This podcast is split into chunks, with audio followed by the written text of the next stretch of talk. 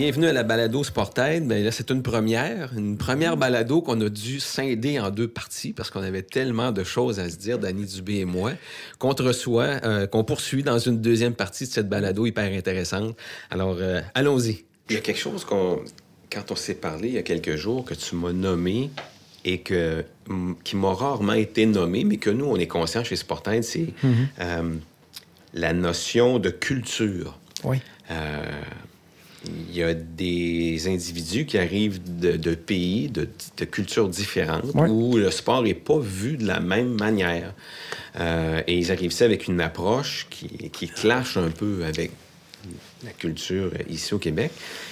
Ça, c'en est un défi là, actuellement. là. Il y a des sports, là, nous, où j'ai rencontré des organisations, puis on parlait avec eux de, de- de situations d'intimidation, de violence psychologique dans leur sport.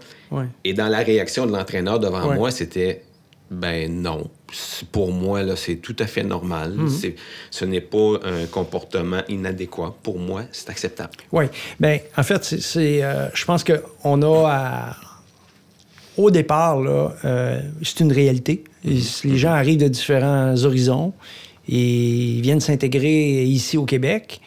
Puis euh, c'est à nous à mettre les ca- le cadre en place. C'est pas à eux, là. Eux, ils arrivent, ils, si on leur dit pas, ils s'en vont avec leurs affaires, puis, euh, tu sais, euh, t'achètes une maison là, dans- une municipalité, là, ben, t'as besoin de les savoir, les règlements de la ville, parce que sinon, ça se peut que tu aies un ticket. Là. Mais c'est ta responsabilité de, de- de le savoir. Donc, eux, ils ont leur part de responsabilité. Puis nous, on a la, la- notre part, c'est de mettre les choses en place. Il faut qu'il y ait des règles. Moi, je pense que le code d'éthique de l'entraîneur, c'est une, une étape qui est. C'est quelque chose qui est en place dans bien des, des fédérations, mais c'est quelque chose qui n'est pas véhiculé. Ou euh, appliqué. ou appliquer. Puis, euh, pas appliquer.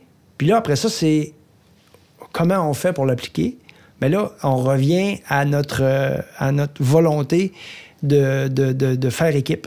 Moi, je pense que si le coach et les parents font équipe, ben au cœur de ça, il va y avoir justement cette fameuse culture sportive québécoise. La culture sportive québécoise, c'est quoi?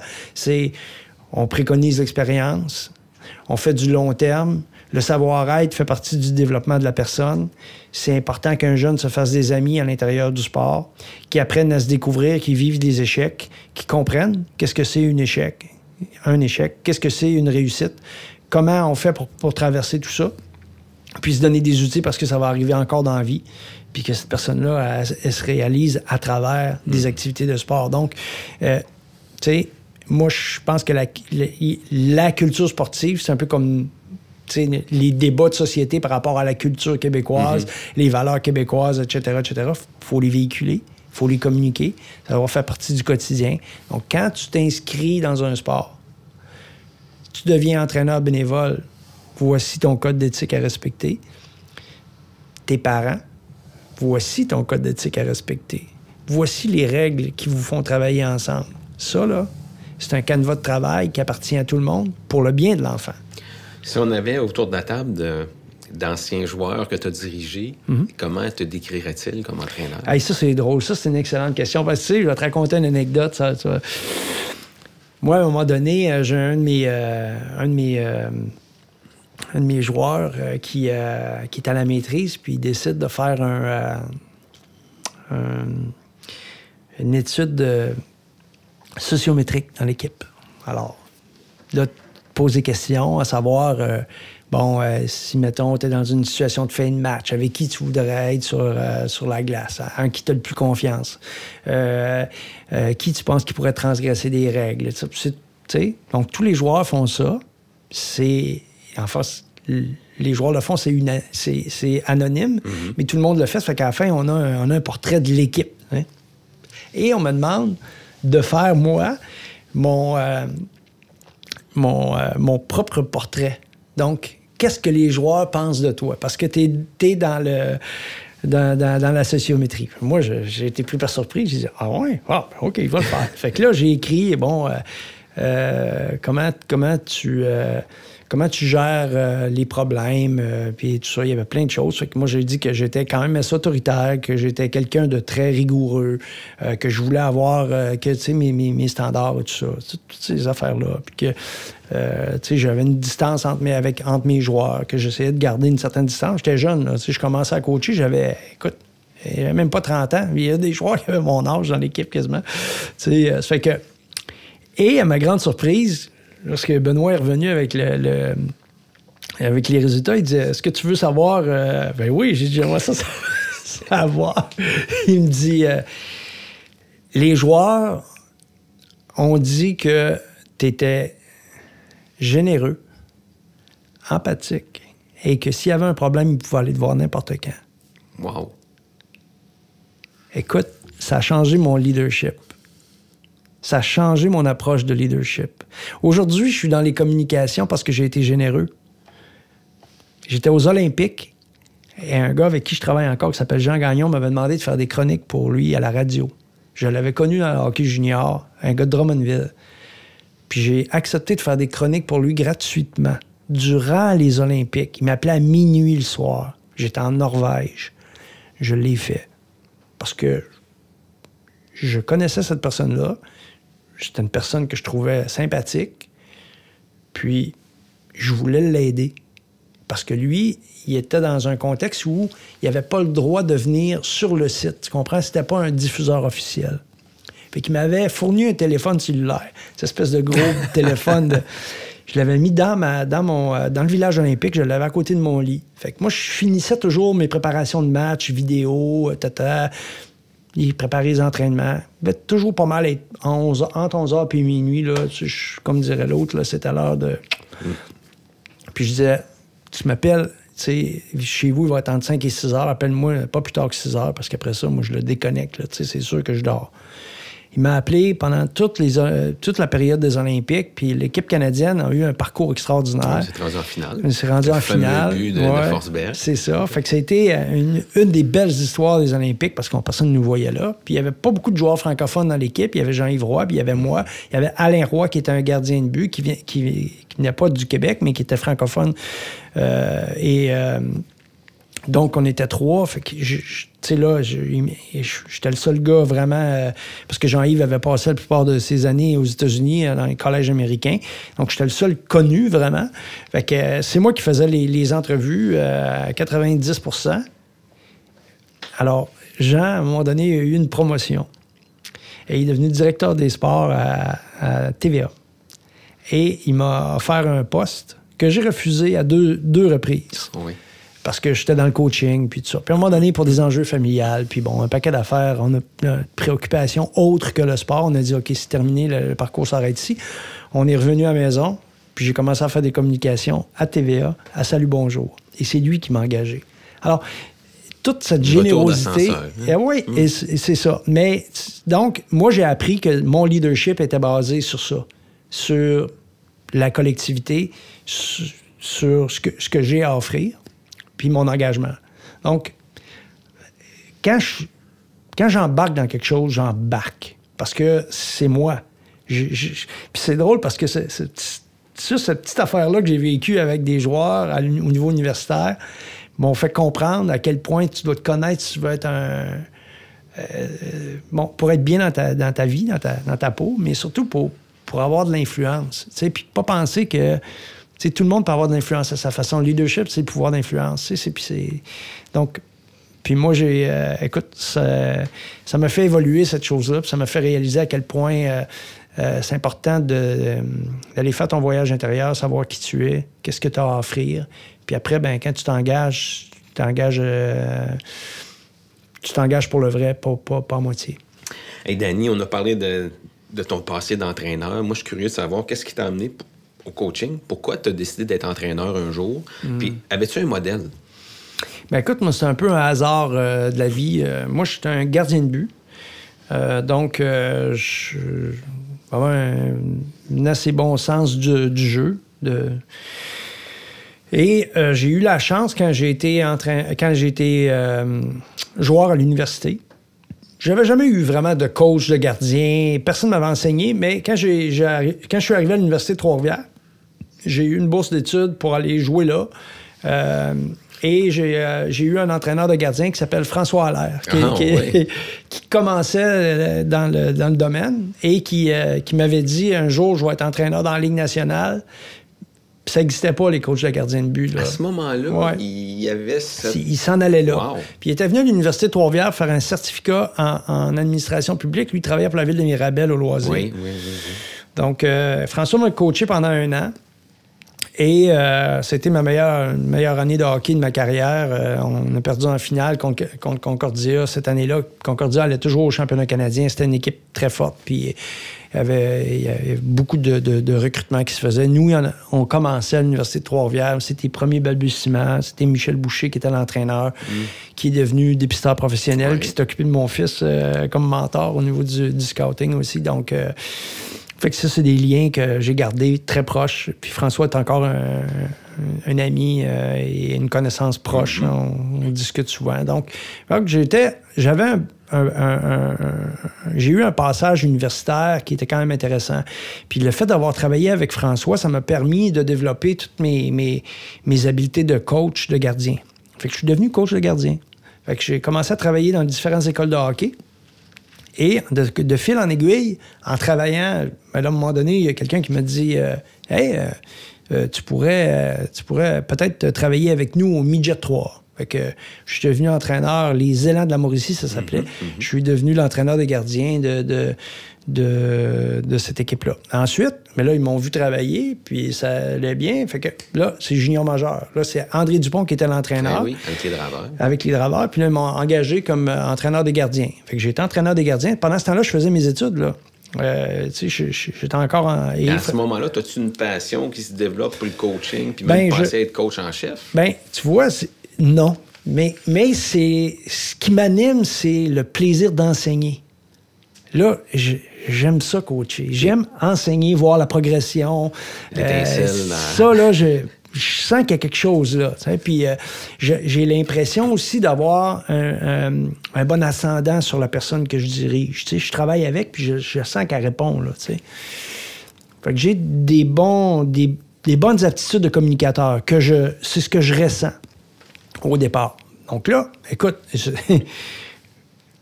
là, à un moment donné, l'Université de Trois-Rivières engage un entraîneur à temps plein. C'est la première fois. Et cet entraîneur-là, c'est Clément Jaudoin. Moi, dans mon parcours, j'ai joué pour les cheminots de Saint-Jérôme au collégial 3. Et les cheminots de Saint-Jérôme ont une particularité, c'est que c'est la seule équipe qui joue un peu à l'européenne.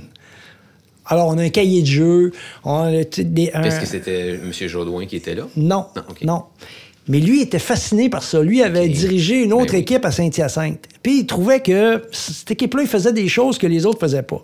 Et moi, j'avais joué pour eux. Fait que quand je passais en entrevue pour être entraîneur adjoint, il me demandait, il dit As-tu ton cahier de jeu Je dis Ben oui, j'ai mon cahier de jeu. Il dit Est-ce que tu comprends tous les systèmes Ben, je dis Ben oui, je comprends. Ah ouais, tu comprends ça, tu es capable de. Oui, oui, oui.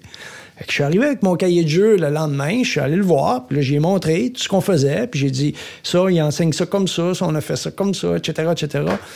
Et là, il m'a dit Écoute, si ça t'en- si ça t'intéresse, je t'engage, tu vas être mon adjoint. Fait qu'il m'a donné une poignée de main, puis euh, je suis retourné chez nous. Fait que là, mon père, il me dit Hey, euh, puis comment ça a été dans la J'ai un job. Fait qu'il dit euh, Comment ça paye? Hey, j'ai La dit- question. Fait que, oui. Fait que j'ai dit euh, 2005. Elle dit Hey, 2005 par mois, wow, ouais, c'est bon. Non, non, non, j'ai dit pas par mois, pour l'année. On déchante, là. Il a dit quoi? Pour l'année? T'es-tu malade?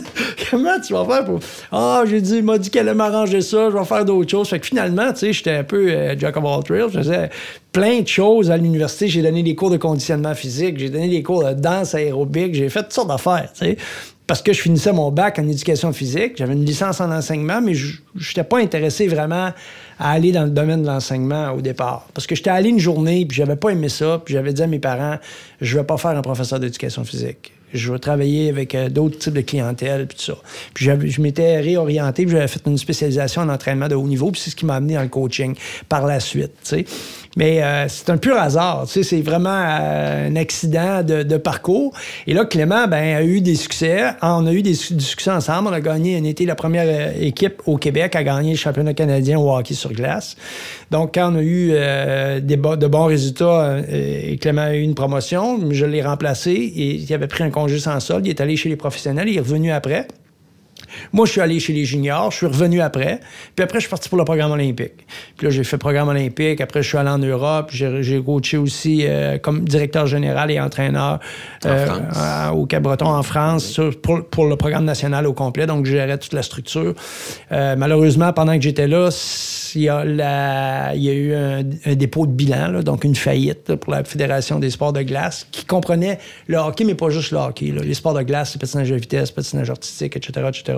Une structure un peu différente de la nôtre qui, a, coûté très cher aux fédérations qui étaient moins en vue parce que le, le artistique, c'est extrêmement populaire là-bas. Donc, ce qui s'est passé, c'est que par la suite, euh, bon, il y a eu dépôt de bilan, ça fait que moi, j'ai dû me. des procédures judiciaires m'a fait payer. J'avais quitté mon emploi, là, j'avais plus de d'emploi, ma femme non plus. Fait que là, ça a été une période euh, assez difficile.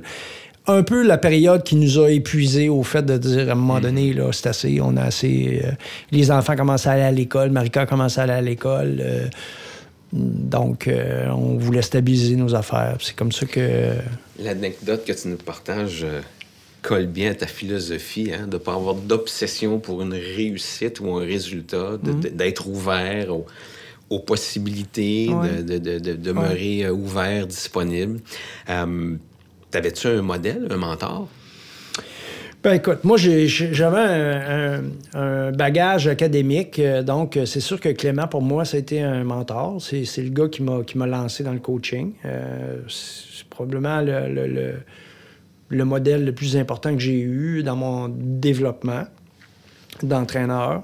Ensuite, je peux pas dire que j'ai été accroché à un, modèle en particulier. J'ai, euh, j'aimais beaucoup parler avec les autres entraîneurs. J'ai parlé euh, souvent avec Alain Lefebvre, de, qui était à natation à Québec, puis euh, qui, a travaillé aussi avec le bobsleigh. Il a fait différentes mm-hmm. affaires. Puis c'est un gars intéressant qui, qui a travaillé pour l'équipe de natation à Trois-Rivières, les Migoffias à l'époque. Puis nous, on avait une piscine olympique. Euh, donc, ça m'a permis de travailler avec lui, euh, pas directement, mais de, le côtoyer. Puis euh, c'est un gars, c'est un gars que je trouvais intéressant. Les, les c'est pas un ami, là. C'est quelqu'un que je côtoyais, mm-hmm. puis j'ai aimé mes, mes discussions avec lui. Euh, c'était un collègue euh, que je trouvais, je trouvais qu'il avait une belle ouverture, puis c'est un gars qui était prêt à essayer des choses. Il avait mis en place, d'ailleurs, euh, toute la, la, la, structure de, à l'entraînement pour éviter que, tu sais, la, Natation Canada, il y a eu plusieurs euh, plusieurs systèmes qui ont été développés pour éviter de, surcharger les jeunes à l'entraînement. Donc, euh, par exemple, ton niveau de flottaison, euh, le nombre de coups de, bras que tu vas donner, euh, essayer de, maintenir des standards plutôt qu'essayer d'aller vite. donc, si c'est un nombre de coups de bras, ben plutôt que, que de la vitesse, ben, automatiquement, ben, là, tu vois le niveau de flottaison, que tu vois le développement de la technique. Alors, c'était des choses qui étaient très avant-gardistes. C'était intéressant de discuter de lui, de discuter de ça avec lui, parce qu'il dit les entraîneurs ben, vont, mettre des temps mhm. à respecter à l'entraînement. Puis ça veut pas dire que parce que le temps est respecté, que la technique l'est. Puis des fois, ça veut dire que certains jeunes, pour respecter le temps, vont surcharger, puis là, vont se blesser. Les coiffes du rotateur, euh, toutes sortes de blessures reliées à, des, à de la surcharge. Puis, euh, donc, en tout cas, fait que ça, te fait découvrir des choses, ça te fait réfléchir sur ce que tu fais, puis tu peux échanger, puis partager. Fait que ça, j'ai, euh, trouvé cette, euh, j'ai trouvé cette partie-là de, mon travail super intéressante. Puis après, ben, quand j'ai, quand j'ai arrêté de coacher, au début, je voulais pas trop, trop m'impliquer avec mes enfants, de peur d'être un peu coincé dans tout ça. Puis c'est ma femme qui m'a fait réaliser à quel point René, elle me disait toujours tu sais, surtout avec ton, ton gars, parce que là, Marika, elle, faisait du sport, mais j'étais impliqué, mais c'était un autre type d'implication. C'était plus ramasser des sous, euh, faire des activités. Euh. Mais avec mon gars, le hockey, ben là, je voulais pas m'en mêler. Puis elle me disait toujours, ben, un jour, il va te demander comment ça que tu m'as pas coaché. Mm-hmm. Tu sais, fait que tu peux pas, tu peux pas lui refuser cette expérience-là. Tu sais, tu, ouais, mais son père, pas son coach, ouais, mais fait que là, ça m'a forcé à faire le ménage là-dedans, tu sais, entre le père et le coach, comment on fait pour cohabiter, comment on fait pour... Moi, je voulais pas que Gabriel perde son papa. Tu sais, Je voulais pas qu'il y ait juste un coach. Peut-être à tort, parce qu'après, il m'a dit, tu t'aurais dû me pousser, fait que je sais pas trop, tu sais, mais, mais je, suis allé avec mes convictions, tu sais, je, suis allé avec mes croyances, je suis allé avec ce que j'avais de plus profond dans moi. moi, comme j'ai dit, moi, mes parents m'ont jamais poussé. Et même moi, là, j'allais conclure, mais là, ce que tu mentionnes là, comment on réussit ça à être coach de son enfant? Parce que ça, c'est un défi, là. Travail d'équipe. Travail d'équipe. Oui. Ouais. Moi, je pense que quand tu, tu, euh, formes un groupe d'entraîneurs, que ce soit dans le sport mineur ou plus élevé, chacun a ses compétences. Puis c'est important aussi que tu réalises que des fois, tu es, es partie prenante de certaines affaires, tu peux pas être là. là. Mm-hmm. Fait que moi, nous, on avait établi dans les, mettons, réunions début d'année, euh, voici comment ça va se passer, qui nous sommes, d'où on vient, quelles sont nos convictions comme entraîneur, bénévole, voici ce qu'on tente d'accomplir. As-tu des questions, etc. On échange, le cadre, tout le monde est à l'aise avec le cadre, on s'en va là-dedans. On va vivre des expériences. Voici comment on va communiquer ensemble. Quand il y a un problème, quelle est la source numéro un? C'est pas le coach, là après, après le match, je venais pas voir le coach. Pas le temps. Là. il y a eu un match, c'est pas le bon moment. Donc, la procédure, c'est assistant coach, gérant, euh, dépendant des, situations. Mm-hmm. Puis nous, après ça, on gère, puis la semaine suivante, on vous revient. On vous envoie une note, on prend rendez-vous, on peut vous rencontrer. Si nécessaire. Sinon, ça peut être juste un, coup de téléphone. Si on faisait ça. Quand ça impliquait mon fils, Michel, qui était un ami, qui était Là, Michel, tu veux me faire comme moi? Moi, tu l'as vu faire ça? C'est pas correct, ça, là, Non, ouais, mais là, vu que c'est Gab, je sais pas trop. Euh, parfait. Là, tu vas t'en occuper. Tu y parles. Moi, je me tasse de ça. Là, Michel parle avec Gabriel. Boum, boum, boum, boum, boum. Il fait ce qu'il a à faire. On arrive dans l'auto. Hmm. Puis, ça va? Oh, ben là, euh, euh, tu sais, là, les hormones un peu, puis là, il est pas content. Ben, si ton coach t'a parlé, c'est toi le coach. Non, non, on est coach. Ce qu'il t'a dit, je pense la même affaire. pourquoi tu me l'as pas dit? Parce que je pensais que c'était hmm. important que quelqu'un d'autre te le dise. Fait que, tu sais, c'est du gros bon sens nous autres, euh, ma femme puis moi, on s'amusait toujours à dire euh, oh bon, c'est qui le bad cop aujourd'hui? C'est qui le mauvais des deux? Parce que tu peux pas toujours être le mauvais puis toujours être le bon. Mm. On essayait de s'échanger ça. Puis je disais bon, ben, euh, tu vas être la méchante aujourd'hui, je vais passer à la mop, moi, tantôt. Donc, c'est un peu ça. L'idée, c'est de quand tu, es, là avec ton enfant, c'est important d'être là pour les enfants, pas pour ton enfant, pas le surprotéger, pas le mettre sur un piédestal, pas le mettre en valeur, mais tu veux pas non plus que tu sois plus dur avec lui que tu l'es avec les autres parce que c'est ton enfant. Parce que ton enfant, il aimera plus le sport parce qu'il va dire Hey, moi, quand je suis fait du sport, mon père était tout le temps sur mon dos. Tu sais, je veux plus en faire. Donc, il est là, il est dans le groupe. Euh, les interactions doivent être partagées. Puis nous, c'est ce qu'on faisait. Nous, on, on s'était mis euh, on s'était mis d'accord là-dessus. Michel me laissait intervenir auprès de son fils. Moi, je lui laissais intervenir auprès du mien, mais on, avait établi le cadre auparavant mhm. pour être sûr qu'il y avait une cohérence, qu'il y avait quand même un, suivi là-dedans, qu'on faisait pas de choses inappropriées. Puis euh, ça, c'est vraiment, très franchement, toujours très bien passé. Parce que fondamentalement, les gens sont. Quand tu es animé par des bonnes intentions, tu, même si tu fais pas une bonne affaire, à la fin, ça demeure mhm. correct. Tu, vas te reprendre, puis tu vas, tu vas régler le problème. Puis, puis moi, ça, ça, demeure euh, pour moi une priorité d'être. Euh, parce que tu sais, le sport, ça te place dans des situations inconfortables. Ça te place dans des situations difficiles. Puis la vie fait ça. Elle va nous placer dans des situations inconfortables, des situations difficiles. Puis c'est là où faut que tu trouves des solutions. Faut que tu te places en mode solution. Puis souvent, ben, plus tu vas aller chercher de l'aide autour, plus tu vas, euh, tu vas avoir des références, des gens en qui tu crois. Des fois, tu as quelqu'un en qui tu as vraiment confiance.